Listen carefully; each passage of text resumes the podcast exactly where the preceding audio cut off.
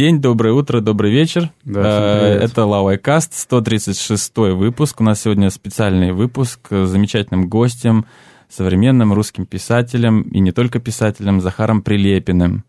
Вот, поприветствуем. Захар, здравствуйте. Захар. Здравствуйте, всем привет. Всем привет. У нас еще здесь Майк Навалис, Сергей Литвин и Михаил Дроздов. Добрый вечер. Или день, или утро. Э, Да, значит, э, перед тем, как мы начнем разговор с нашим гостем, э, вводная часть традиционная, мы передаем привет всем, кто слушает нас в Одессе. Это радио «Глаз».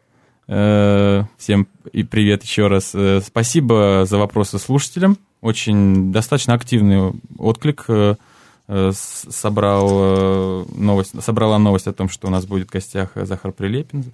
Поэтому мы по возможности постараемся задать как можно больше вопросов. Вот. Ну и перед тем, как мы перейдем э, к нашему гостю, я не знаю, может быть, и- имеет смысл зачитать какую-то биографическую часть, чтобы вогнать в краску Захара, если это возможно. М. Э, Ну, может быть, у нас просто есть люди, которые не знакомы, Какую краску? не знакомы с, твор- э, с творчеством и с личностью Захара Прилепина. Э, Вот родился 7 июля 1975 года. Российский писатель, филолог, журналист, политик, бизнесмен, актер, музыкант. Я так понимаю, это как раз взято из Википедии, поэтому все достаточно За, общие фразы. за точность не ручаемся. Да. Член национал-большевистской партии с 1996 года. Работал разнорабочим, охранником. э, Служил командиром отделения в ОМОНе. Принимал участие в боевых действиях в Чечне в 1996 и 1990-х годах. Лауреат многочисленных премий по литературе. В том числе Всекитайская международная литературная премия «Лучшая иностранная книга» 2006 года.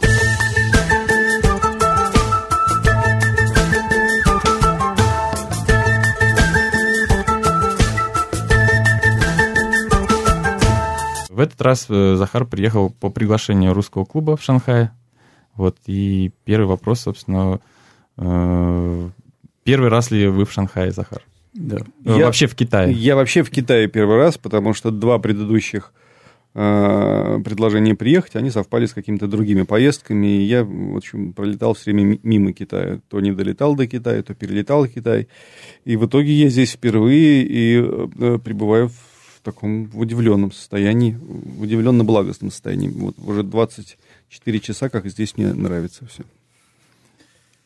Ну, а как, как, как- какие мероприятия запланированы и сколько дней вы пробудете? Какой-нибудь э, маршрут нам? В общем, мы сейчас пойдем в баню сразу после радиопрограммы. Это очень важная часть нашей Да. китайской. Именно за этим. Именно за этим я помыться приехал в Китай. Вот. Ну, мы погуляли тут по старому городу. Я, честно говоря, никакой программы я, я не знаю своей. Какие-то сюрпризы, которые приготовил русский клуб и Михаил Дроздов. Вот такие мы и будем испытывать сегодня, 1 апреля. И завтра, 2 апреля. И ночью 3 апреля. Хорошо. Тогда такой вопрос. Э, Как здесь э, в вводной части было сказано уже, что ваша книга, если не ошибаюсь, Санька, э, получила премию. Э, Если я не ошибаюсь, в 2005 году эту премию уже получила книга э, «Дочь Ивана, мать Ивана» э, Ра- Распутина. Валентина Григорьевич Распутина. Да. да. Вот, э, поэтому я хотел спросить, как, э, ну, то есть, э, про эту книгу, которая вышла на китайском языке. Переведена у вас только одна книга или все книги? Знакомы ли вы с переводчиком? И как с вами, с вами связывались по поводу того, что вам вручили эту премию? Какие впечатления? Вот расскажите немного об этом. Я, честно говоря, думаю, что эта история такая сугубо какая-то научно-университетская, китайская. И когда меня приглашали на получение премии, как раз это был тот раз, когда я не поехал, и э, подобную премию я, э, э, ну, в смысле, ту премию, которую я должен был получить, там какая-то статуэтка крас- красивая, какая-то вот такая штуковина, я ее видел, и вот не свою как раз, а распутинскую, я я видел, как она выглядит, и догадался, что у меня примерно такая же. По- Поэтому... Да? Мне очень, она очень красивая, и, к сожалению, я теперь не знаю, у кого ее спросить в, Ки- в Китае, где, где, собственно, моя, моя, моя премия. А потом, собственно, мои издатели приезжали, китайские издатели, приезжали к, к российским издателям, передавали мой, мой гонорар, но даже на этой встрече я тоже не присутствовал, я не видел ни э, э, издателей, ни переводчика, ни премии, только вот я об этом только вот А гонорар? Э, Гонорар э, был получен и- и бл- бл- благополучно пот- потрачен. потрачен, да. Единственное, что я знаю и выяснил только сейчас, что э, Захар Прилепин перевели как э, Джахар полилепин. Вот, что выглядит Да, Да нет, но это, устрашающе. это скорее э, особенности транслитерации, то есть имена наши, английские, любые, они звучат на китайском языке по-особому. Например, Ленин будет Ленин, Сталин будет Сталин и так далее. То есть э, Ага. не стоит к этому придираться. Не, я не придираюсь. А, то есть это единственная книга, и, и насколько Да, да, да, вам в Китае, как ни странно, да. Санька, да? Мгм. А с- и с переводчиком вы не встречались, вам не удалось. Нет.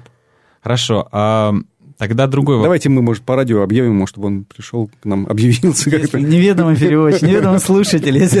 Если это вы перевели роман Санька, то у нас есть для вас бутылка коньяка. Бутылка Да. пшеничной водки. Ну и плюс э, те, у кого сейчас статуэтка, э, верните ее. Занесите, пожалуйста, по адресу Нижний Новгород.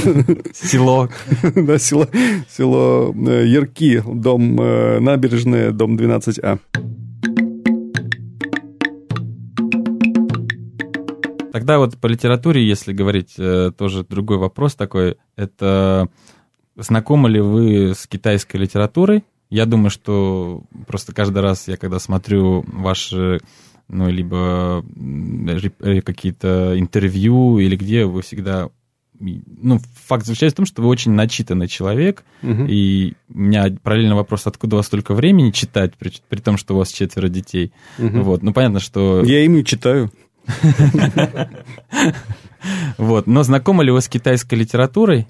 И можете вот в этом направлении что-нибудь сказать? Да не, а, я э, мог бы что-то в этом направлении сказать, будь у меня чуть получше память. Это у меня проблема э, перед каждой поездкой за границу. Если я э, на листочек не выпишу для себя, что я знаю об этой литературе, в смысле, что я успел прочитать, я, естественно, забываю все норвежские, швейцарские, итальянские, латиноамериканские фамилии. У меня дома есть полка, настоящая, там, реальная весомая полка китайской литературы. Мало того, еще когда я учился на филфаке, мы уже отчасти это изучали, и там какие-то вещи э, там на меня серьезно повлияли, допустим, в то, в то время, когда я еще стихи сочинял. Например, есть такой замечательный поэт, Дуфу, по-моему, его зовут. Просто восхит- да, Вот да. реально не, не то, что он мне там нравится, а реально один из любимейших, который повлиял интонационно, а, не знаю, метафорически. Вот э, та, та самая э, такая неподдельная простота, которую никак нельзя подделать. Как кажется, что вот ты сейчас раз и сделаешь то же самое, а это никогда не удается. Вот это вот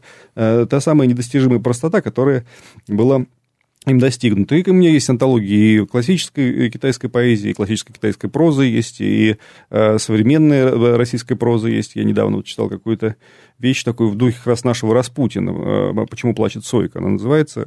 Естественно, фамилия автора я вылетела из головы. Ну, замечательно совершенно такая картина китайского быта, китайского Боувей, там, я почему-то запомнил имя героя, Боувей зовут герой, и вот он там на- на- на- живет на горе с женой, там машины обваливаются, он все время вытаскивает из этой, из-под горы какие-то там то, то трупы, то изуродованных китайских э, автолюбителей. Это так все, все проникновенно достаточно написано. Вот, естественно, сейчас я порадовал, порадовался и удивился э, вашему Нобелевскому лауреату, сразу немед- Да, немедленно вот прио- приобрел два, два его романа, честно говоря, еще не, не успел с ними серьезно ознакомиться. Ну, то есть, более-менее я, я, э, имею представление о китайской словесности и знаю, какую книжку куда поставить на своей, на своей полке. И уважительно к этому отношусь. Это действительно ви- великий народ с великой культурной традицией. Тут ничего не попишешь. А вот по поводу Нобелевского лауреата, э, Нобелевского лауреата Мо Йени, я, вот вы Мо сказали, Йени, что да. вы еще не читали, но как вы Мгм. думаете, присуждение этой премии, оно вообще насколько оно значимо, и является это в некотором смысле политической акцией? То есть э, э, многие так трактуют, что это оценка своеобразная заслуг в развитии Китая, и меньше она связана с творчеством. Э, Насколько это политизированная вообще премия? Я, зн- знаете, она, конечно же, она политизированная, но это вот э, из того, э, э, из той из того разряда политики, ко- которая вынуждена соблюдать определенный статус-кво. И даже если а, она дается в, а, там, по политизированным причинам, она а, а, дается весомым фигурам. Совершенно очевидно, там, что в России она там, дана не только там, советскому писателю Шолоху, совершенно гениальному, но там, и Бродскому, скажем, и Солженицыну. Но и Бродский, и Солженицын – это, безусловно, колоссальные величины новейшей а, русской или российской литературы. И когда говорят, что вот она политизирована, ну, давайте как бы найдем кого-нибудь, кто заменит Бродского, чтобы дать ее другому какому-то равно великому бродскому поэту. Понятно, что, скорее всего, Валентину Распутину ее не дадут, потому что Валентин Распутин, я тут ставлю кавычки, такой мракобес, да, но вот, тем не менее попадания, они вот близки к совершенным. В этом смысле политизированность, она может быть не только со стороны вот Нобелевского комитета, но и со стороны людей, которые так или иначе трактуют э, все произошедшее. Потому что едва дали э, э, Моению эту премию, тут же появились такие скороспелые статьи о том, что это такой писатель-диссидент китайский, что он вообще в Китае не живет. Потом выяснилось, что он никакой не диссидент, живет прекрасно в Китае и нормально здесь социализирован, адаптирован и, и находится в своем контексте, в своем языке и в своей стране. Все в порядке. То есть никакую подоплеку политизированную не, не смогли найти реально китайский писатель, который реально такую, знаете, в России есть такое слово «хтонь», поднимает такую хтонь, почву, глубину э, этого национального самосознания, характера, языка, мифа. И э, я думаю, что это, это, это разумно. Это, э, это и дань китайской литературе, и дань тому Китаю, который вот сегодня шаг за шагом поднимается на такую высоту, о которой даже мы и не могли подумать лет 15, 20, 25 назад. Поэтому это политизировано, но в самом хорошем смысле. Это, это политизировано, это не, вот, не премия, которая... Э, бывало и такое, которые давали развивающимся там молодым демократиям. Вот там ребята э, где-нибудь там в Африке свергнули какого-нибудь там своего небольшого царька, и вот у них там появился первый, наконец, писатель. И там дают... Я же а, более-менее отслеживаю э, нобелевских лауреатов. Конечно, бывают такие вещи, что ну, там, в России, или там, во Франции, или там, в Италии таких писателей человек 60 примерно есть, и могли бы дать любому из них. Но тут поддержали. В Китае тут явно нет этот случай, явно тут все, все всерьез. А вот тут вопрос у нас один из, из наших слушателей по поводу э, того получения м, романа Санька премии кита, всекитайской международной литературной. Э, помимо художественных достоинств, это пишет нам Е Айлун э, на китайском э, имя написано. Значит, вопрос. Помимо художественных достоинств, чем, на ваш взгляд, заинтересовали ваши произведения китайских издателей и читателей? Ну, я, опять же, я только могу об этом догадываться. И, конечно, они заинтересовали не, не, не читателей, а, по, а в первую очередь э, какое-то количество китайской интеллигенции. Причем интеллигенция такого, видимо, вот еще э, такого Советского. консервативно-советского такого толка, да, и, э, видимо, я как могу предполагать, видимо, там в среде китайской интеллигенции такого старого образца, в хорошем смысле старого образца, там, там есть какие-то определенные э, симпатии вот к этой к советской героической традиции, к советской героической традиции революционной и военной, и, и, и поэтому здесь долгое время был очень серьезный интерес и к Горькому, и к Островскому, часто переводили, как «Зарял из стали», был сериал оглушительно популярный, популярный, как я как нам сообщает пресса, Азори здесь тихие. Вот эта вот, в общем, военно-героическая революционная советская традиция, она, она была э, востребована, если там не массами народу, по крайней мере, интеллигенцией, которая видела в этом такие витамины жизнедеятельности, необходимые Китаю для развития. И вот, собственно, в романе Санька там тоже это имеет место быть, и там где-то в китайской прессе звучали сравнения с, вот, с романом «Горького мать». Кроме всего прочего, я так втайне подумал, что э, Китай, который все-таки не э, перешел так радикально на, социал-дарвинистские либерально-буржуазные рельсы, как Россия, вот китай, китайская э, э, такая левая общественность э, могла продемонстрировать при помощи этой книжки китайской молодежи, что, ребята, если вот будете хулиганить, у вас будет как в России, все, как бы берегите то, что, то, что, то, что имеем, иначе впадете в такой же раздрай. Но это, такой, это скорее такие мои личные такие домыслы. Это то, то как я бы позиционировал эту книжку, будучи китайским издателем.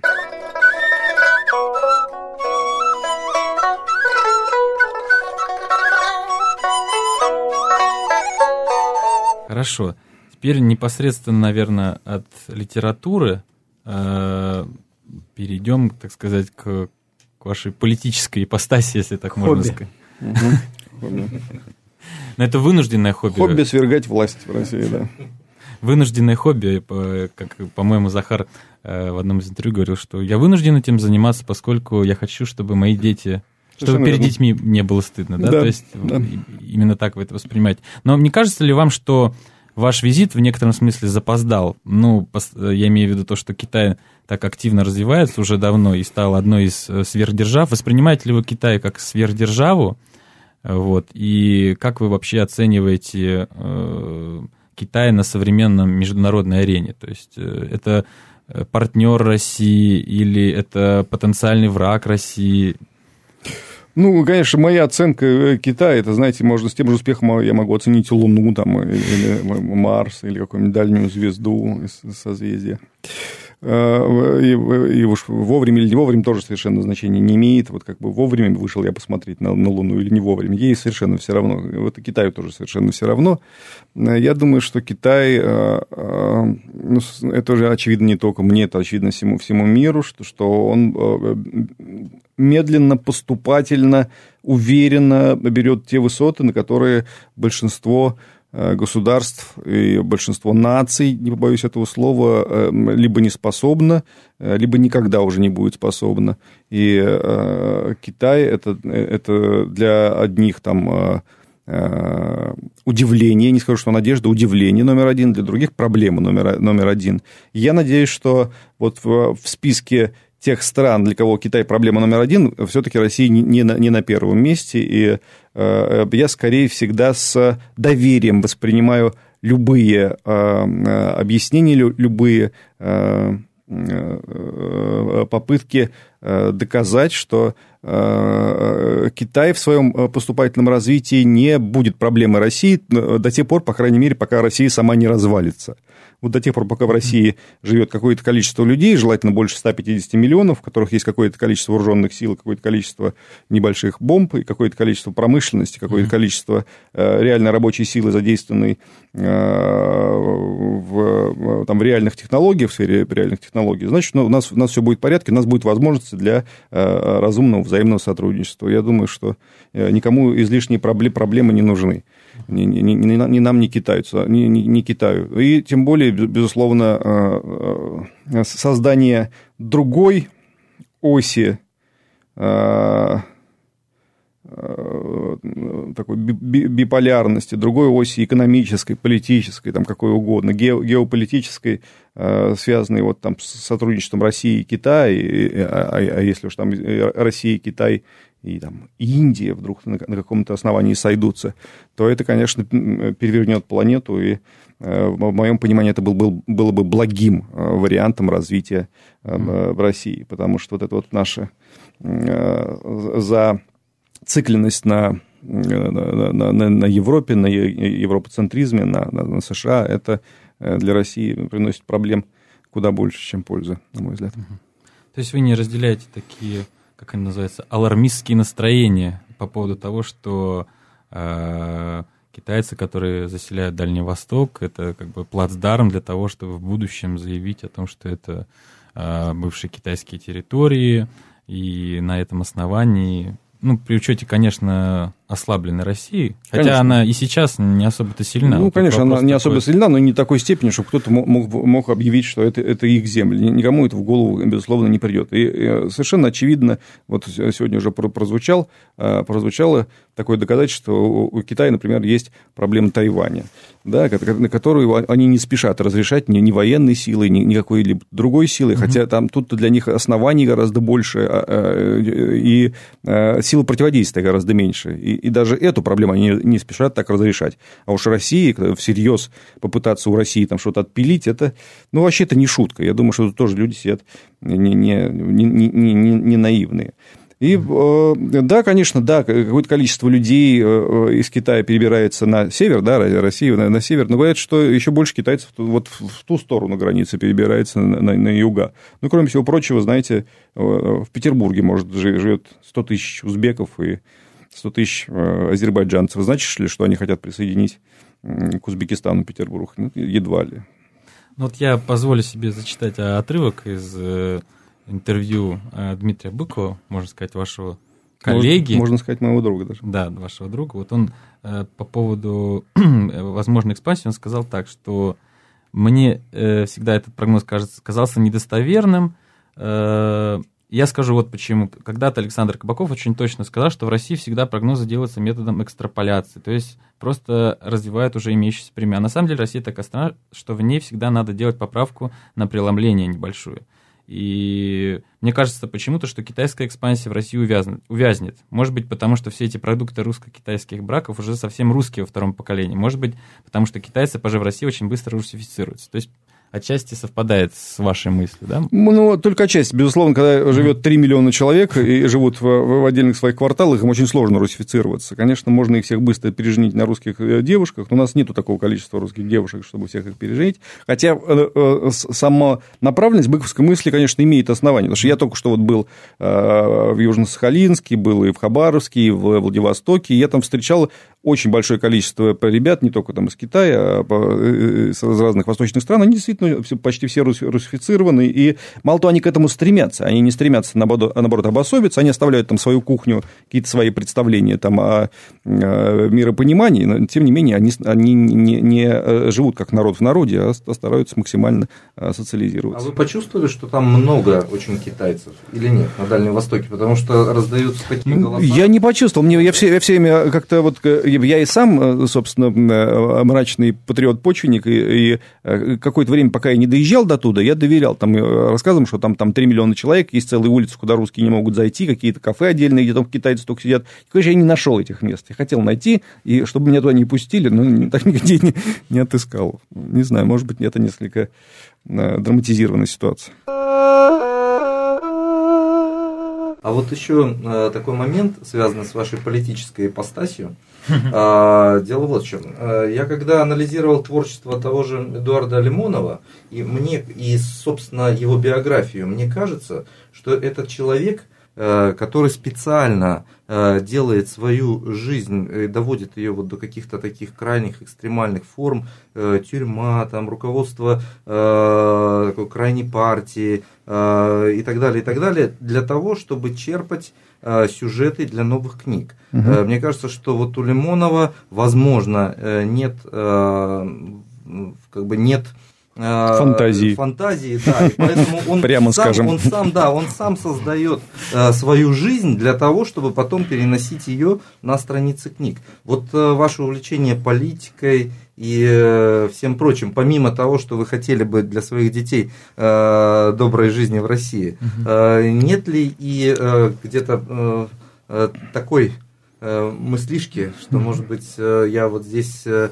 почерпаю действительно... Себя взбодрю. Да, взбодрю Сейчас я и какой-то опыт такой. Штырь вставлю себе да. в живот, поковыряю там, а я скажу, вот, сейчас у меня есть повод для написания лирического стихотворения. Я думаю, что и в случае Лимонова все чуть сложнее, потому что, ну, вот это вот, конечно, я не Миша, не вас обвиняюсь, а вообще досужие разговоры на то, что вот Лимонов пошел в тюрьму, чтобы сделать себе пиар, а, а, и поехал на войну, э, а он э, реально участвовал в военных да, действиях в Сербии. Я не говорю о пиаре. Да, да, нет. да. Не, ну я просто, я же не, я не, не, не вас, э, я просто довожу вашу мысль до абсурда, до которого очень часто доходит. Что вот Лимонов живет жизнью, которую он превратил в перформанс. Это, знаете, звучит несколько сомнительно. Я всем людям, которые так говорят, рекомендую вот такой перформанс устроить с собой. Вот Лимонов только что пошел сейчас 31 числа на площадь Триумфальную вчера, да, и может вполне получить 15 суток сейчас, да, Писатель... Его отпустили. Отпустили, но до этого он получал раз 10, наверное, да, писатель с мировым именем, человек, которому уже 70 лет исполнилось, 15 суток сидит вместе с какими-то э, бомжами, наркоманами и отморозками, там, да, просто потому что у него есть определенное представление о чести, справедливости. И какой к чертям перформанс? Это перформанс, за который платят судьбой и жизнью, да.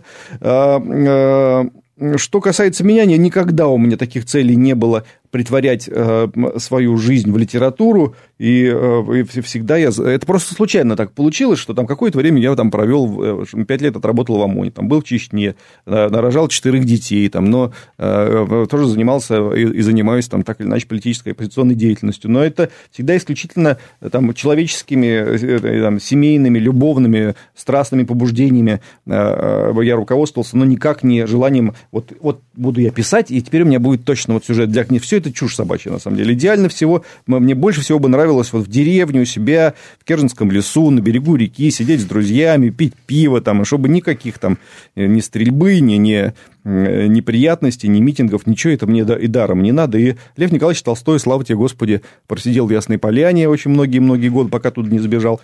Вот, и написал все свои великие книги. Он, конечно, до этого съездил и в Чечню, и немножко покуролесил. Но тем не менее, да, и Федор Михайлович Достоевский тоже, ну вот играл в карты там, да, но э, однажды его чуть-чуть не удавили. Э, но вот нескольких таких опытов для жизни вполне хватает. Вот видел смерть, видел страсть, видел боль. Ты теперь уже знаешь, что, с этим делать. Уже, в, принципе, не обязательно каждый день отпиливать себе по пальцу, что, чтобы вот, вот у Ван Гога было одно ухо, он его отрезал, не надо было, не обязательно делать каждый день, да, можно сделать однажды это, и хватит вполне для того, чтобы э, испытывать вдохновение еще долгое-долгое время.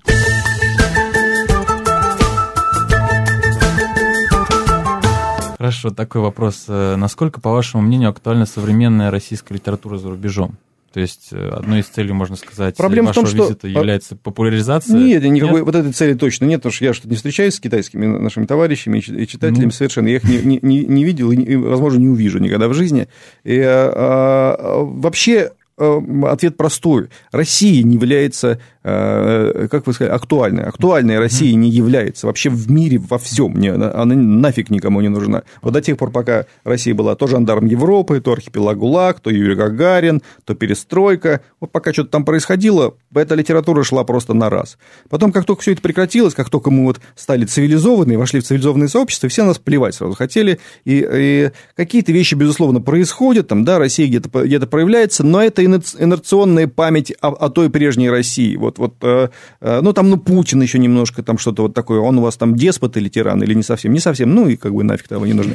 А, а вот Чечня там, когда у вас прекратится война в Чечне? Да она прекратилась лет 10 назад, ну, как бы, ну, и пошли к черту туда. Вот как бы вот только на, на этом уровне. Хотя, с другой стороны, безусловно, у меня там выходит каждый год где-то 6-8 книг на всех основных э, европейских и неевропейских языках, уже там книг, языков 14 или 16 у меня переводов, книги. Но это, я не буду сейчас изображать из себя европейскую величину литературную, там даже второго ряда. Это, это всегда такой частный, э, э, не скажу, что маргинальный, но частный интерес каких-то людей, которые по-прежнему настолько странные, что им еще интересна Россия и русская литература. Вот они читали Толстого и Достоевского и Чехова, и вот что-то им интересно, что сегодня происходит.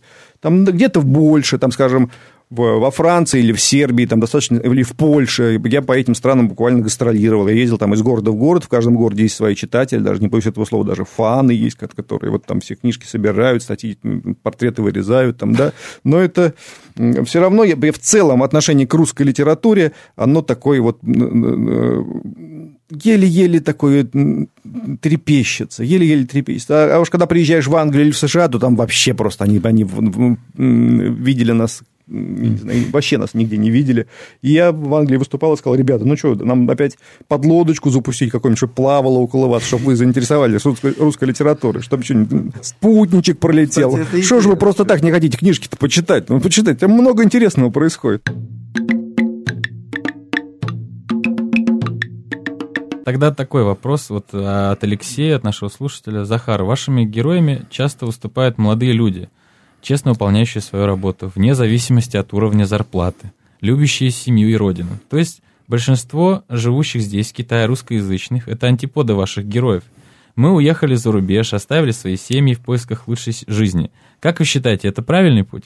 Да мне, вот, знаете, я э, могу все что угодно произносить внутри России, но здесь-то э, я, я не обязан выступать в качестве преподавателя на, на, на утреннике. Конечно, все люди так или иначе, они все свободны, и все имеют право выбирать свою собственную судьбу. В моем понимании, вот то, что я просто здесь увидел в Китае, тех людей, которых я увидел, меня это, безусловно, радует, что люди не отказываются от своего языка, от своего русского естества и, а, а, и от, от своей там боли да, э, или, там, или надежды, или радости кстати, того, что происходит в России. Вот когда я встречаю людей, которые уезжают и тут же раз и навсегда забывают русский язык, детей уже ему, этому языку не учат, и любое там э, возникновение слова России за, за, за столом вызывает у них брезгливую или мучительную такую усмешку, судорогу на лице, вот эти люди не самые при, приятные для меня. Мне все-таки хотелось бы, чтобы э, русский язык жил и оставался в неволе. Там, у евреев не было своей государственности несколько тысяч лет, да, и они сумели сохранить язык, сумели сохранить религию, сумели сохранить э, свою культуру. Мне хотелось бы, что, чтобы э, в русском национальном характере эти такие, такие вещи присутствовали. Это как бы, опять же, это частное пожелание. Мне симпатично, когда это так. А то, то что там, э, э, я же все-таки более-менее следующий в литературе человек, огромное количество русских литераторов и уезжало за границу, и жило там, и переживало иммиграцию, и, да. и осознанно или неосознанно, Тургенев осознанно там жил, Лимонов там был. Но они переставали быть русскими. Нет, не, ну, не Тургенев, не Лимонов, не, не, не, там, не Солженицын, не те, кто... Не Бунин, не, не, не а Набоков, единственный писатель, который, который перестал быть русским писателем. А там, скажем, Бродский писал стихи и на английском, и на русском, русском, но вот я недавно читал исследование о Бродском, и они пишут, что Бродский, мы дали ему Нобелевскую премию, английские пишут э, исследователи Бродского, дали ему Нобелевскую премию, перечитаем его. Во-первых, это имперец, это человек империи, он, по сути, мракобес, он презирает женщину, он не считает женщину равной мужчине, он наделен таким э, количеством э, чуждых европейской культуре пережитков, что мы считаем, что это типичный русский поэт. Вот они, они так вот говорят. С сожалением. С сожалением, с ужасом даже, что вот этому вот они еще не читали э, стихи Бродского на, на отделение Украины, что когда ты хохол, когда ты будешь умирать, будешь вспоминать строчку Пушкина, а не херню Тараса. Они вот если прочитали бы вот это, они вообще бы никогда в жизни бы не, не дали бы никакой премии.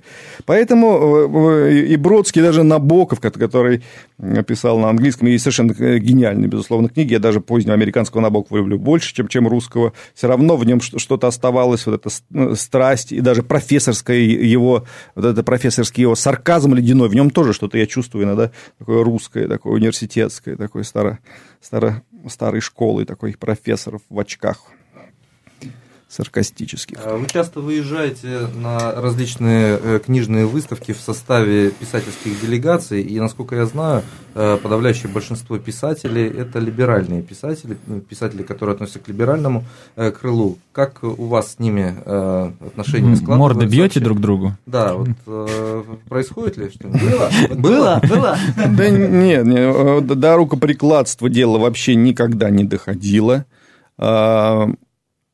А, и скорее даже, скорее, я, э, опять же, вот я за пределами тут родины, а патриотические писатели, они, не, не редко слушают радиостанции, они, они же, помолясь, залезут на печь и вот, и чужды это все бесовщины. В общем, скорее э, сложные отношения, если туда попадали патриотические писатели, с ними сложнее, потому что они там глянут своим блеснувшим взглядом, а Прилепин там с либералами сидит за одним столом, пьет с Александром Абрамовичем Кабаковым водку, что-то продался наш Захар этим сволочам. Не, мне кажется, это сейчас э, не столь актуальная вещь, э, сколь она была актуальна в 90-е годы, когда реально вот раздел между патриотами и либералами был такой раздел между прошлым и будущим. Это, это была линия фронта. Сегодня линия фронта, она уже изменилась, она уже непонятно где проходит, и зачастую там с, с, там, с людьми э, либеральных взглядов я чувствую гораздо больше точек соприкосновения, чем, чем с людьми там, там правоконсервативных. Сам я по генерации скорее левый, там, левоконсервативный человек,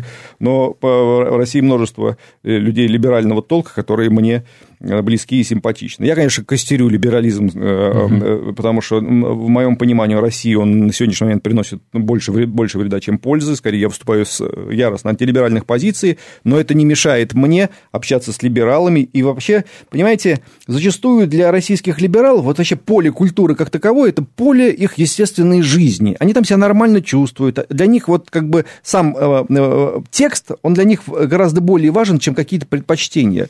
А для почечников зачастую зачастую какие, у них какие-то градации начинаются, от которых меня начинает прям мелкой дрожью потряхивать. Они могут целую там вечер до утра посвятить э, э, разделению, кто у нас поэт русский, а кто русскоязычный. И в русскоязычный попадает не только Мандельштам с Пастернаком, но и Маяковского туда оттянут. Я говорю, идите к чертям, я вообще не хочу это все обсуждать, это мне, мне скучно без Мандельштама с Маяковским, что я буду делать?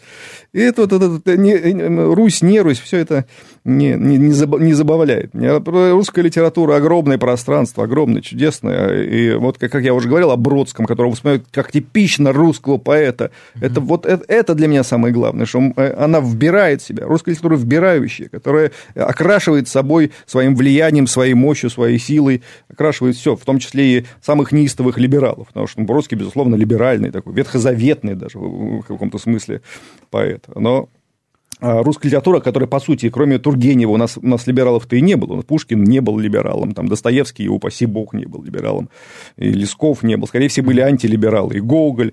И, и вот это вот э, наследие русской традиции, а, оно, конечно, очень сильно де, оно действует. Это есть то ну, из... те, которые были, в общем, были второразрядными конечно. именами, типа Добролюбова, там, Чернышевского Конечно, конечно. Ну да, Чернышевский, скорее, был левак, все-таки, а не либерал. Не либерал. Это все-таки немножко разные вещи. Даже в бесах это немножко разные вещи.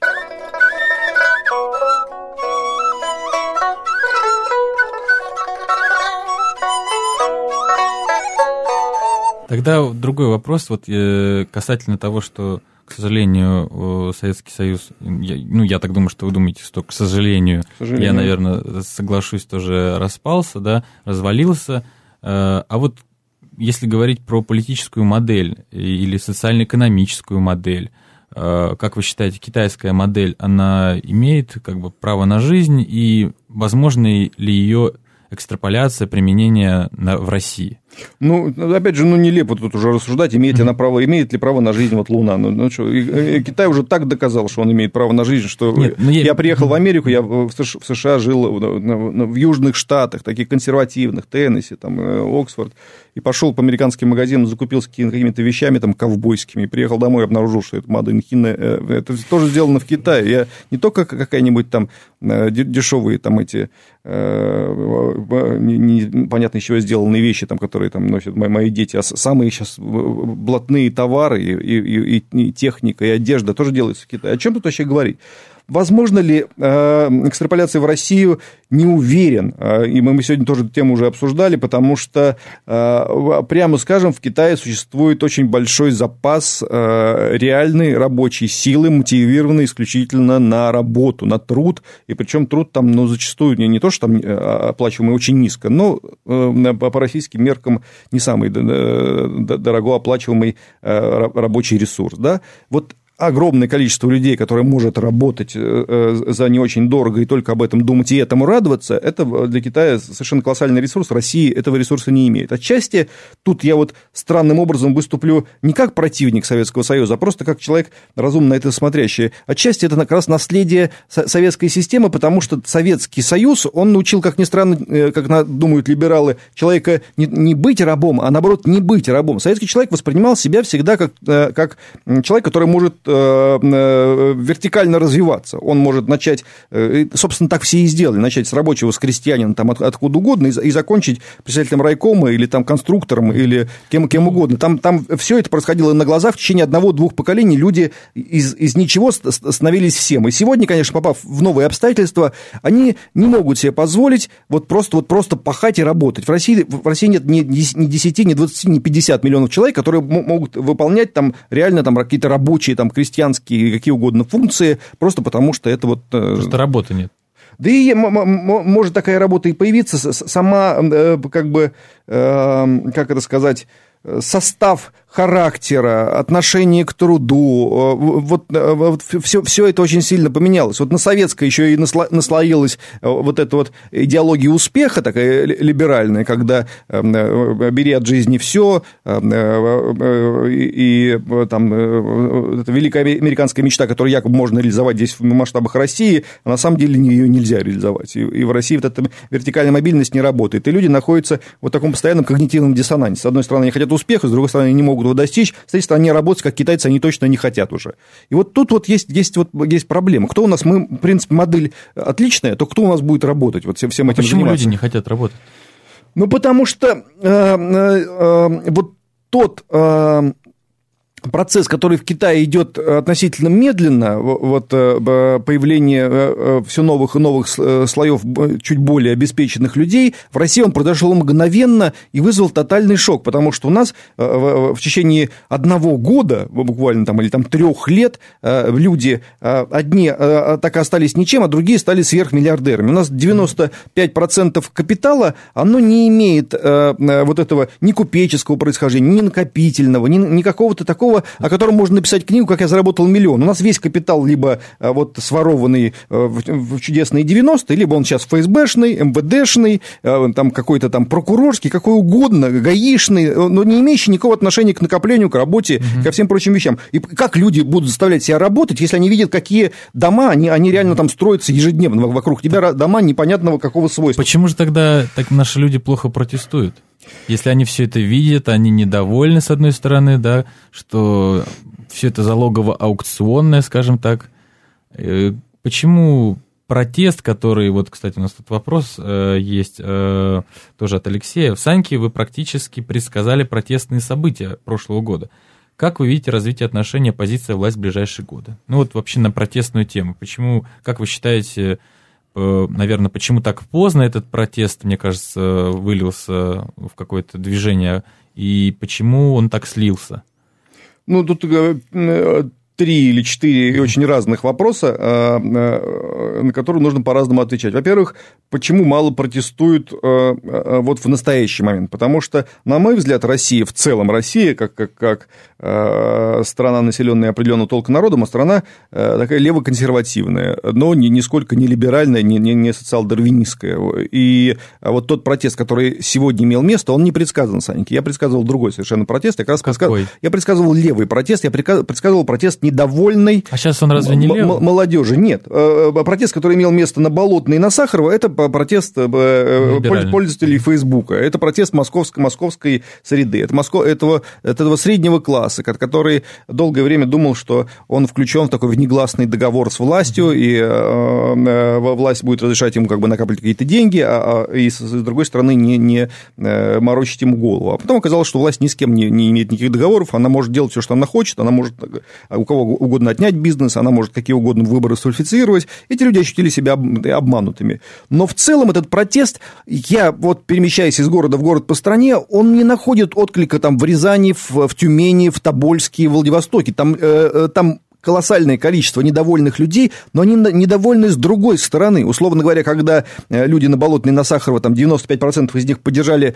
э, поступок Пусси Райт, э, вся остальная страна пришла от этого в ужас. Если это протест, тогда мы против такого протеста. Пусть какой угодно Путин останется, только нам вот это вот не надо, и все. Люди консервативны в России, они, они не собираются переселяться вот в ту модель такого благословенного европейского общества, которое нам предлагается, как, или там либеральная интеллигенция предлагается как, как идеальное да, вот с, с этими, со, со всей этой вот ерундой, которая, на самом деле, даже самих европейцев раздражает. Я только что вот был во Франции, 100-тысячные демонстрации выходят против э, установления детей в, в, в однополых Но браках. Просто у них вопросы, когда у тебя уже есть что покушать, ты можешь рассуждать про однополые браки. Я, а я, не, нас... не, не надо преувеличивать э, благосостояние да, Франции. Да, Но, кстати, согласен. Да. Во Франции там всякое. Знаешь, там зарплата в 2-3 тысячи евро, это хорошая зарплата тоже. Ну. Нет, нет, ну там ну, надо про, у нас, про, у проехать... в Тобольске не получает зарплату 2-3 тысячи евро. В Тобольске 100 тысяч не выходит, у нас в Москве люди выходят. Да-да-да, да, да. нет, на все сложнее. Надо в метро проехать французском, сразу увидишь, там люди бедные, одеты явно голодные, там метро все обшарпано. Это, э, я, вот объехав уже, на, не знаю, стран, может быть, 30-40, я не вижу, что где-то какие-то живут люди, может быть, в Швейцарии, там вот единственная страна в мире, где там более-менее всего порядочно, правда, там один из самых высоких уровней самоубийств в, в, в мире, там, по-моему, третья, по-моему, страна в мире по количеству самоубийств. А так проблем везде хватает, люди везде, везде так или иначе несчастны, и, и в общем, понятно стало к началу 21 века, что никакая там либерально-буржуазная модель не является панацеей от всех бед, а, а наоборот накапливает безумное количество проблем, которые разрешить крайне сложно. Что там в Италии происходит? Там просто полный кошмар. Что там в Испании, в Греции? Все, все страны, э, уж либеральнее буржуазнее не придумаешь, и, и, и э, э, все там валится из рук из них. Вот. А, а, и Россия в этом смысле, она, конечно же, обожглась на, на, там, в 90-е годы, во время самых своих, эпохи самых больших своих надежд и ожиданий обожглась, и сейчас она боится сделать резкие движения боится. Это, это реальный страх. Вот Путин, если не Путин, то кто? А вот то кого-то.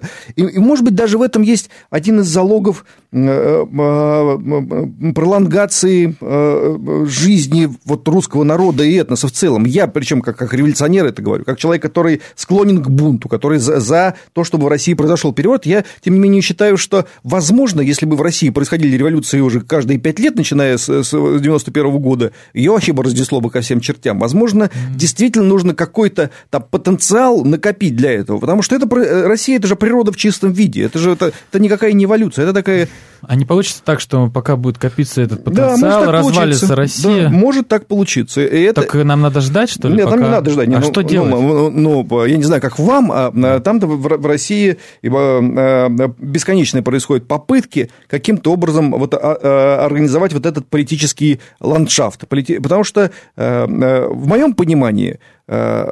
Просто нужно держать себя в тонусе и быть, что называется, на стреме. Нужна политическая организация, какое-то сообщество политически ангажированных людей, которые э, будут ждать точного момента. Потому что, конечно, в России ты ничего не сдвинешь. Это огромная такая махина, э, властно и в нужный момент репрессивная. А, а она не, не, не подвластна никаким ни митингам, ни протестам, ни листовкам. Ее таким образом не сдвинешь. Она начнет э, трансформироваться под влиянием общемирового какого-то кризиса. И в, этом, в этот момент нужно иметь в России большое количество, э, разумное количество образованных, э, вменяемых, э, по-хорошему агрессивных людей, которые готовы принять ответственность на себя. Вот об этом идет речь. И пока не, не все в этом смысле удается, я, я надеялся на там, координационный совет, но он тоже получился, в моем понимании, слишком либеральным. Там, да. Но, тем не ну, менее, то, чем занимается там Навальный, с одной стороны, с другой стороны, Лимонов, я и к, к тому, и к другому имею отношение, и с удовольствием за всем этим наблюдаю. А не получается противоречие, то, что вы говорите, что для этого бунта нужно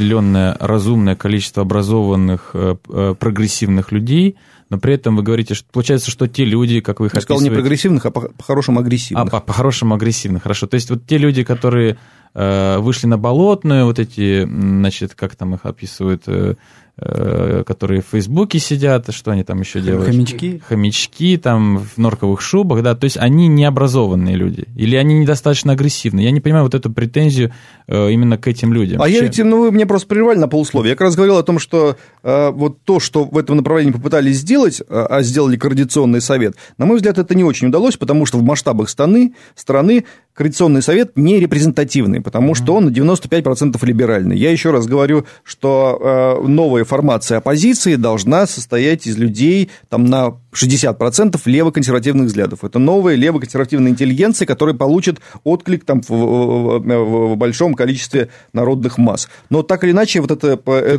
эта фейсбукерская тусовка, она, конечно, пытается отдавить чужих, и все так это... Э, вы же сами говорите, что вот эта левоконсервативная часть, она не особо участвует. То есть э, эти выборы в тот Оно... же Координационный совет были абсолютно открытыми, все могли подавать свои заявки, и официально все было очень демократично и да, по процедуре. Да, да. Однако да. выбрали кого? Это, опять же, почему тогда лево, лево, левые люди, ну, я имею в виду э, сторонники левых идей, они не активно участвовали, они, вы не верите в сам, в сам саму демократию, возможность демократии? Ну или... вот, видимо, она каким-то другим образом э, э, проявляется. Вот не, не вся демократия живет в Фейсбуке. Вот, вот, вот, вот в чем проблема. Потому что, скажем, там запрещенный в России национал-большевистской партии вообще не участвовал в этих выборах, просто не участвовал. Там и десятки, сотни, там, тысячи сторонников там, Лимонова и близких там, по духу организаций, люди, которые проходили через тюрьмы, люди там лев, левых взглядов, леворадикальных взглядов, все не пошли на эти выборы, и я тоже не пошел на, на эти выборы, потому что, ну,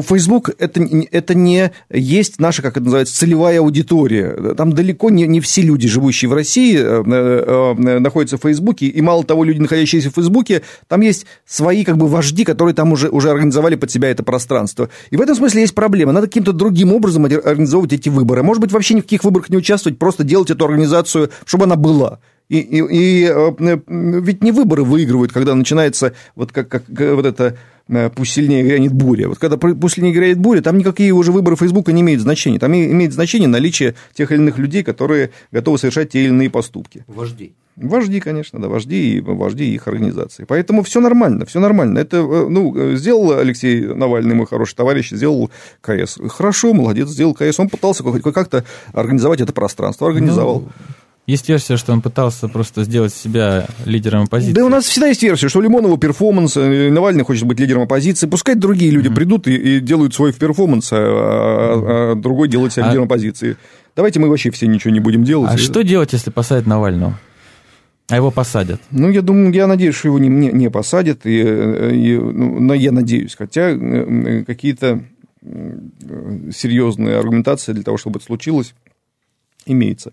Я думаю, что, ну, во-первых, это лиш, личный выбор Алексея, и а, он очень серьезно поднимет его ставку как реально оппозиционного политика, потому что, конечно же, в России же, Россия страна крайне недоверчивая. В России, э, пока тебе просто тебе не переедут э, голову асфальтовым катком, все, все считают, что ты где-то как-то всех обманываешь и, и пытаешься Считаешь, э, хочешь быть лидером оппозиции? Да, хочешь быть лидером оппозиции, а сам не лидер оппозиции, а сам подсадной казачок. А потом, когда, когда тебя разрубили на куски и прокрутили в мясорубке, ну да, хороший был парень. Странно, что мы сразу это не поняли. Поэтому, конечно, ставки Алексея это поднимет несказанно. И, конечно, Нет, тогда у нас будет и Ходорковский, и Навальный в тюрьме. Нет, я вот вопрос спрашивал будет... именно про то, что нам делать, если его посадят. Ну, нам делать. Нам пытаться его освободить и, и как бы и унять свою эту э, такую Э, свой скепсис совершенно не, неуемный. Я, я обращаюсь ко, ко всем вообще, кто вот испытывает скепсис по, по поводу любой публичной фигуры. Я всем желаю немножко пожить Навальным. Я вот однажды, как бы там, э, была там у меня встреча там, важная с Навальным, я там подъезжаю на такси, и там стоит Леша Навальный возле своей машины, там все просто в этих ФСБшниках, в операх, э, они вот как эти комары. Это же, понимаете, это жизнь не очень приятная, просто с точки зрения просто обычного обычного э, быта человека в социуме. Вот ты идешь, ты знаешь, что вся квартира у тебя увешана вот этими э, жучками, у тебя есть... везде посудная камера, ты высморкаться не можешь нормально. Ничего приятного в этой жизни вообще нет ни черта. Ну, то есть, Навальный точно не проект Кремля?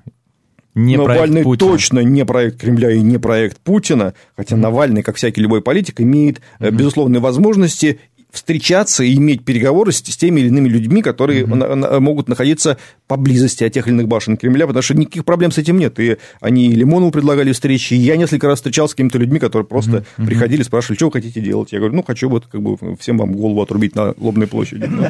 Ну, а, кстати, вот Путин же, да, тоже звал. И с Путиным мы встречались, Владимир А вот вы однажды написали, что, я не помню где, что однажды вы были э, в охране, ну, рядом стояли с Ельциным, Был, и вы да. могли его убить, ну, ну, грубо говоря, да, у вас э, теоретически была такая возможность, но вы решили, что это ничего не изменит. И Правильно я ну, ну да, ну да, да. Я... И вот э, я вот хотел спросить, вот в примере, если с Путиным была, вы считаете, что, грубо говоря, э, ну, не хочу сказать смерть, у, вот исчезновение, скажем так, Владимира Путина с политической сцены, оно действительно ничего не изменит? Э, ведь именно Путин, по сути, является создателем этой политической системы или нет? Я не, э, эти вещи сложно предположить. Я думаю, что, может быть, что-то может изменить, но может привести к совершенно противоположным результатам, потому что страна, в миг поняв, что нашего красносолнышка Володя, часто они, mm-hmm. люди начинают все больше больше подозревать, что что-то Володя делает неправильно, а тут вдруг поверят, что его убили злые наши враги, и все купно заедино соединятся вокруг mm-hmm. Дмитрия Анатольевича. И думаешь, идти сидеть пожизненно в тюрьме, а, а, как бы, допустим. Я такое вообще не допускаю, потому что вообще убивать людей нельзя. Нет, ну, и я не говорю убить, я говорю, ну, если и, сейчас не будет Владимира не надо Путина и не вдруг. Стоит. Если вдруг бы, если бы он вдруг вот э, повел себя, как он повел себя в романе «Господин Гексоген» Александра Проханова, где он просто летит за э, штурвалом самолета, а потом раз и превращается в радугу и исчезает. Вот если бы так это произошло, то это был бы любопытный вариант, что вот раз и радуга.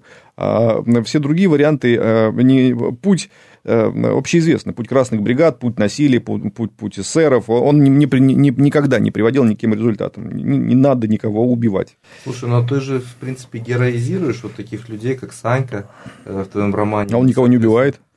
Ну, он ворует там из супермаркета ну, ворует продукты. Из супермаркета. Мало ли, что мы там делали все в юности, будучи голодными. Ну, понятно. Я не воровал. Ну, это разные вещи. Не, ну, никого не Навалис, я не воровал. В конце же он там перед таким выбором, что либо тебе... Да, вот он стоит перед таким выбором, и я говорю, что э, э, там последняя фраза в романе, что это никогда не кончится. И нет, что он думал, что сейчас все закончится, или будет вечно так и только так. Вот это, это вечная такая русская Э, даже не рулетка, а вот эта вот вилка, да, развилка, куда. Меня вот такой вопрос мучит, э, честно говоря, вот, имею возможность спросить, поэтому спрошу. Вот получается так, что китайцы, у них вот основа их, вся почва, это как раз те рабочие, многочисленные, да, при этом у них э, так хорошо выстроена вся политическая система. А у нас граждане большая часть которых вроде образованные, даже там с высшим образованием, почему-то у нас политическая система абсолютно выстроена, э, ну, бардак целый. Я не знаю, вот как, кроме как словами воруют и бардак описать то, что происходит да, в России. Да, да. И как, вот как, как по-вашему так получилось, что Китай, э, ну, почему в Китае люди так хорошо живут, условно говоря, да, ну, в целом, а в России в таком дерьме? Ну вот хорошо в целом и в таком дерьме все-таки э, тут слишком серьезное обобщение, но смысл понятен, да, Китай более упорядоченный в этом смысле, в этом смысле структура государственная, чем Россия, но Россия имела примерно то же самое положение вещей, совсем еще недавно, 25 лет назад, да, и скорее там а, в новейшем времени это мы китайцам преподнесли какие-то уроки, каким образом можно упорядочить все это социальное пространство. Вот, э, безусловно, тот уровень коррупции, который сегодня имеет место в России, не имеет никаких аналогов и сопоставлений с тем, что происходило в Советском Союзе. Просто, ну, никаких, ни малейших просто. Это несопоставимые вещи. Да, там Советский Союз был во многом бездарной страной, ханжеской, безумные деньги тратились на какие-то аферы международные, на Африке и на Азии, но вот чтобы так вот возили бабло просто под себя и для себя, этого не, не было никогда. Это же не случилось вдруг. Или это случилось вдруг? Это случилось вдруг, неожиданно для всех. И, и теперь все а думают, как, что же теперь с этим делать? Ну, почему? Потому что, э, э, в том числе потому, что советская власть э, удивительным образом не только воспитала и дала высшее образование колоссальному количеству людей, дала им такое достаточно серьезное самомнение, во многом обоснованное, но она воспитала реально просто совершенно безумного такого идеалиста, который, человека, у которого есть добро и зло, правда и неправда. Вот человека с таким с розовым просто просто вот взглядом. Она воспитала шестидесятника, Евгения Евтушенко, Булата Акуджаву. Вот она их воспитала. И когда всей этой стране объявили, что так больше жить нельзя – они все реально поверили, что так больше жить нельзя. Оказывается, вот там вот у нас там, вот То есть, мы огурцы поливаем химикатами. При, при том, а что главенствующей нас... идеологией был марксизм-ленизм, воспитывали в нас идеалистов в Советском Конечно, Союзе. не материалистов, а идеалистов, прям в наичистейшем виде. Потому что сегодня, э, вот там, если пересмотреть фильм э, Говорухин «Так больше жить нельзя», он еще кажется смешным. Потому что сейчас такие фильмы можно снимать каждый вечер по, по разным поводам, и уже никого это не удивит, потому что мы не, не идеалисты. И мало того, такие же фильмы вот в Америке, они снимают то про войну в Ираке, там, то еще про что-то они так вот не удивляются так сильно. Ну да, возможно, там не было ядерного оружия, возможно, мы просто так расхерачили целую страну. Ну ничего. А мы воспитали идеалистов, а теперь мы, мы идеалистами быть перестали, теперь мы циники. А, а, а обратно вот из циника в идеалиста очень сложно превратиться. Это любой человек, который, там, скажем, простите за э, такое пафосное сравнение, вот любой мужик, который живет там в семье, например, с женой и детьми, потом раз он загулял, развелся, там, первая жена, вторая жена, 120 девок, там, 168 э, девушек легкого поведения, потом вроде хочется бы вернуться, Берлус, опять, Берлускони, опять, опять стать, нет, я про э, обычного человека говорю, опять стать таким, таким хорошим, идеальным, добрым парнем, каким был, а там внутри уже какая-то пустота, уже такой немножко немножко все перегорел. И, это, это сложно. Это вот как бы подниматься на, этот, на эту гору идеализма тяжело, а вот спуститься достаточно просто, а вот обратно уже не поднимешься. Это вот, это вот произошло с нами, и я э, надеюсь и, и верю в жизнетворные вот эти качества русской нации, что мы в себе еще не, не, не истребили. Она существует, безусловно, она существует, и она существует даже в, в более цельном виде, чем, там, скажем, любая европейская там, государственная образующая, государство образующая нация. Допустим, различия между французами в разных концах Франции или итальянцами итальянцами в разных концах Италии, севера и юга, или испанцами настолько огромны,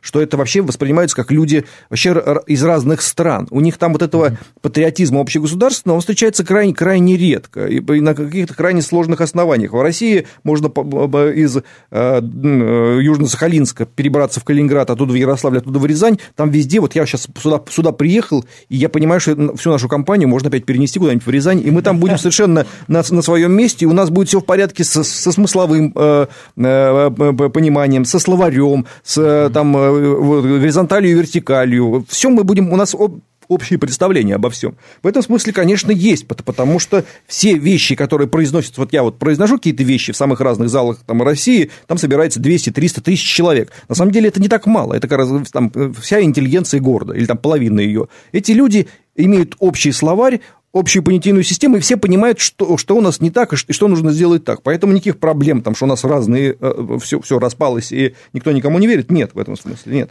Ну, просто нация, она должна как-то проявлять себя через действия какие-то. Да, Я... должна, но она пока, а пока не проявляет, пока... А... Но главное, для, для начала... Сколько ей, лет уже она ей не проявляет меш... себя? Ей не мешало бы для начала отдавать себе отчет это, это тоже не, не, не, не, самый, как бы, не самая плохая вещь. Отдавать себе отчет, что вот такое положение вещей, оно точно уже ни к чему хорошему не приведет. Потому что, конечно, э, люди, все, все люди там взрослые, кто-то имеет детей, кто-то имеет обязательства, кто-то имеет работу, кто-то, кто-то огромное количество людей купили себе в э, холодильники и квартиры в кредит. Конечно же, людям сложно э, вот, оборвать все эти связи, нужно иметь вот такую бесшабашность, Лимоновскую или Навальновскую. Люди ее не имеют и, конечно, предпочитают думать, что ну, я-то нормальный, а Лимонов и Навальный, они какие-то вот придурки А я вот ничего пока делать не буду, потому что я хороший. На самом деле, конечно, нужно тебе честно признаться, что ты хороший, ты все понимаешь правильно, но если кто-то делает, пожалуйста, не, не думай о них плохо. А, они просто чуть-чуть помужественнее, чуть посмелее, чем ты.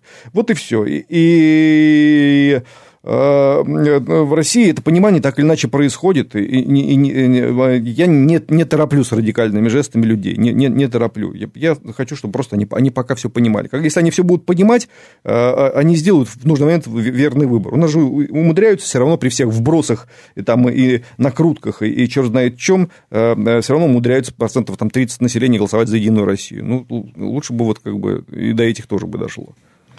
А литература способна э, выполнить ту роль, которую... Нет, конечно, не способна. Она способна аккумулировать какое-то количество интеллигенции, там 3-5% интеллигенции, которая читает книжки до сих пор. И, конечно, на нее литература в России действует больше, даже больше, чем во многих европейских странах. Потому что ни в одной стране э, э, Европы или даже мира, я думаю, три писателя не соберут протестный митинг вот на раз просто. Там у нас в Москве Быков с Акуниным, и, примкнувшим к ним Левой и Рубинштейном, берут, собирают 15-тысячный митинг. Лимонов может собрать там, ну, там, я не знаю, я вот завтра выйду с, там, не знаю, с кем, услов, с условным там Сорокиным, мы тоже соберем митинг, да, а я спросил там в Англии, вот если Джулиан Барнс решит сказать, что он думает про английскую королеву, кого-то заинтересует, они говорят, Зачем? Кого? Или там Уильбек во Франции. Никогда в жизни. Я просто писатель, там писатель.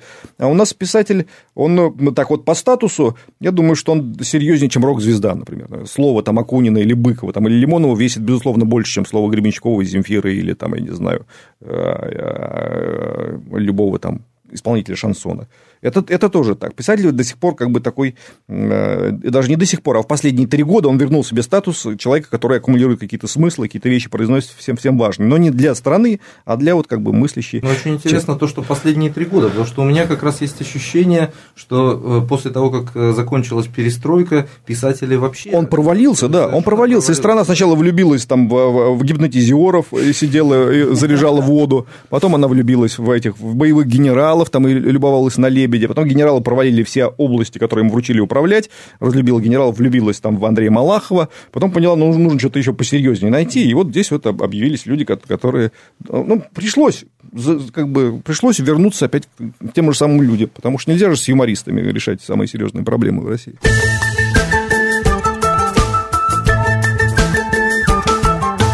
Вы являетесь членом национал-большевистской партии. Запрещенной организации, э, законодательно запрещенной, и членом ее быть нельзя. Я вот недавно mm-hmm. в эфире телекомпании «Дождь» сказал, что я член национал-большевистской партии, mm-hmm. вернее, сказал, что да, я являюсь. Да. И меня тут же вызвали на другой день в отдел по противодействию а, экстремизму и сказали, а что, там у вас есть организация до сих пор? Я говорю, нет, это просто...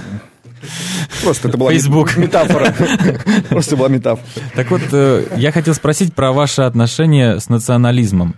Э, потому что в последнее время эта тема считается такой достаточно закрытой, неполиткорректной. Это, наверное, как раз вот влияние либерального дискурса, так называемого. Вот. Э, как, как вот э, по поводу того, что надо... Ну, вот русский писатель, да, не российский, а вот русский писатель. Я не знаю, ну вот в чем проявляется национализм ваш, например? Потому что... А у меня нет никакого национализма. Я, я там человек, mm-hmm. хоть и консервативных взглядов, и действительно русский, там по, по, э, я ощущаю себя русским, и по крови русский, но это все не имеет никакого значения, потому что э, ну, вы же не вышли, не женились на чеченке, например? Ну, не... я не полюбил никакую чеченку и не, не, не, есть... не женился на, чеченке. А, но когда я полюбил свою женщину, я не спрашивал ни долгое время национальности, ни, ну, зовут ее Маша, и зовут она могла кем угодно оказаться. Нет, это все не, не, не имеет для меня реально никакого, никакого значения определяющего, хотя а, а, определенные определенную работу по поддержанию, скажем, там, демографии, например, в русскоязычных областях проводить не, не, необходимо. Поддержка рождаемости в русских семьях крайне необходима, потому что э, Россия при всем том, что сейчас у нас был уровень рождаемости там еще лет 5 назад 1,2, 1,2 ребенка приходилось на одну женщину, сейчас 1,6, все равно это ужасно мало, но и самое главное, что это все за счет национальных окраин. Я думаю, что поддерживать черноземную область для того, чтобы рождались э, э, русские дети, это нормально, это никаких проблем с этим нет, это никого не ущемляет, да, это, это, это, это просто нормальная демографическая политика. Это, это так. И э, определенные там э, законодательные э, базу под миграцию и иммиграцию нужно подводить. Безусловно. И там люди, если они сюда приезжают, там, из Узбекистана, Таджикистана и так далее, они должны иметь санитарные книжки, они иметь, должны иметь возможности для адаптации, они должны иметь э, есть... э, там, определенные там, экзамены и, и т.д. и т.п. для того, чтобы здесь э, успешно и удачно социализироваться в качестве российских граждан, а не, не, не весь кого. То есть, но ну, это не имеет никакого отношения к национализму, это нормально, просто как бы, политика, которая но... всегда в России проводилась из века в век. Без русских не будет России, как вы считаете? Ну, а, а как она будет без русских? Она, она, не, она, да, она, понимаете, без русских не то, что не будет России, она не удержится в, в, в качестве вот географического образования. Здесь нет ни одного центрообразующего народа. Я когда бывал, бывал на Кавказе, там э, в застольях, там сидят там представители восьми, там, скажем, кавказских народов, и они все по очереди, они, может быть, немножко э, лукавят, на самом деле, мне кажется, что они совсем не лукавят. И, и они все по очереди произносят, что любой из нас, если был бы центральным народом там на Кавказе или, не дай бог, в России, мы бы вырезали всех остальных, потому что мы считаем, что мы самый крутой народ. Потому что очень, э, э, русские, чтобы о них не, не говорили и не сочиняли там в западных либеральных СМИ, и наши, собственно, либералы не говорили, крайне веротерпимый народ, крайне э, национально терпимый народ, крайне... Э, я серьезно это говорю, потому потому что сама, сама собственно, историческая функция, миссия и, и состояние русского народа, она, она это, это продемонстрировала. Ну, французы тоже очень терпимы к мусульманам, э, норвежцы. Да, да. И да. получается так, что сейчас э, там во французских городах некоторых негров больше, чем французов, да, и да. мусульман больше, чем французов. Да, ну, Вы, у нас не грозит э, России такой сценарий? Я, я вам про это и сказал, что нужно очень серьезно к этому относиться, должны серьезные быть государственные законы по, по этому поводу. Но, э, понимаете, к ним-то едут люди, которые находились э, на другом континенте, которых они когда-то... Ну, общий язык был все-таки. Ну да, общий язык был, но тем, тем не менее, да, они к Франции никакого отношения не имели, а мы все-таки имеем очень долгую историю. К нам едут украинцы, к нам едут узбеки, таджики, это, это все люди из, быв... из бывшего СССР. Я, я ну, на самом деле во многом, я понимаю, о чем вы говорите, я во многом воспринимаю это как э, вот то, что вот мы говорили в начале про Китай, вот тут мы тайный А-а-а. секрет России откроем. Для меня это, это нормальные процессы, потому что как только Россия начнет, что, как у нас называется, пробуждаться, да, подниматься с колен и восстанавливать свои геополитические интересы, нахождение у нас двух миллионов там любых там национальностей, вот той э, э, бывшей республики э, СССР, дает колоссальные возможности для чего угодно для создания нового правительства этой республики, для чего угодно, uh-huh. понимаете, она, э, и я ничего против не имею. Это все, это наши люди, которые говорят на нашем языке, и то, что в, в Россию, как там, скажем, в США, она является очень, э, э, э, или как там ряд европейских стран, очень, очень приятной и выгодной страной для того, чтобы туда приехать, там работать, это как раз э, отчасти решение той проблемы, которую я вот э, говорил в связи с Китаем. Здесь есть кому работать. Там нужно, чтобы приезжали люди образованные, говорящие на русском языке, которые хотят хотят и умеют э, выполнять там определенную часть там какой-то работы. При этом надо, чтобы рождалось большое количество русских детей, и это поможет сбалансировать ситуацию, чтобы там у нас сейчас есть там сейчас 70, там 75% э, в России русских людей, должны оставаться на, на, на этом уровне, ничего не произойдет. Все будет в порядке. Вот когда будет 80 на 20, тогда будет уже проблем, тогда будет уже непонятно, что ну, с этим делать. то есть русские это не тот народ, которых нужно загонять в русскую резервацию. Нет, а за, а за какой смысл вообще? Да. Ну, они никогда там и не находились. И более того, знаете, я вот прямо скажу, вся статистика говорит о том, что ну, не такое количество у нас смешанных браков, чтобы вообще об этом вот бить, бить в, в, в колокол или в, ры, в рынду. Там, да? У нас, при всем том, что у нас хорошие отношения, это всегда является там, там 1-1,5%. Я вот даже наблюдаю, там дети мои все все учатся в школах, там, и я в ОМОНе работал, в самых разных местах. Там, если вот там русские женщины там выходят у нас вот там в школе, например, замуж там за азербайджанцев, за грузинов, это всегда люди всегда уже социализировавшиеся здесь, очень хорошо говорящие на языке, детей, обучающие в русских школах, стремящихся дать им как можно лучшее образование, и тут никаких проблем в этом смысле нет.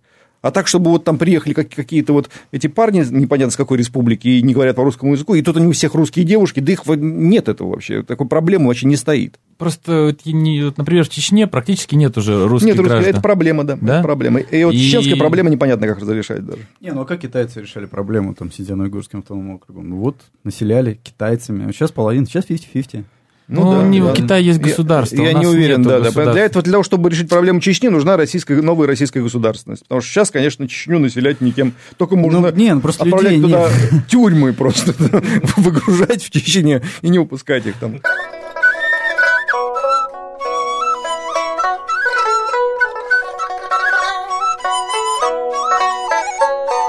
Откуда у вас время при, при том, что у вас четверо детей, вы постоянно на всяких презентациях книг. Время для чего?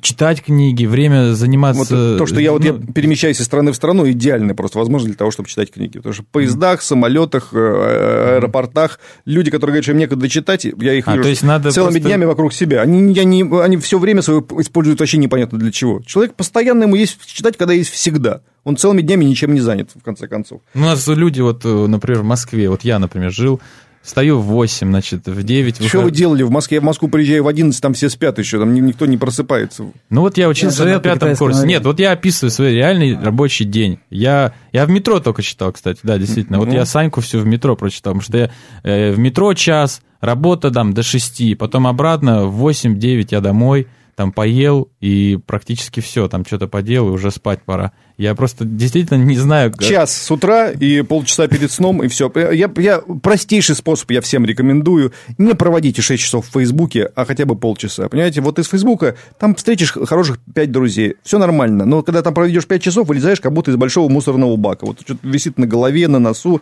Вот не- аккуратнее с этим, и хватит времени на все. Одну книжку прочитать гораздо полезнее для времени и для миропонимания, чем э, 90 тысяч записей в Фейсбуке. Теперь я понял, почему китайские власти э, отключили Facebook. Я думаю, это связано с тем, что они хотят, чтобы все прочитали граждане, Саньку. да, Ваши дети будут учить читали. китайский?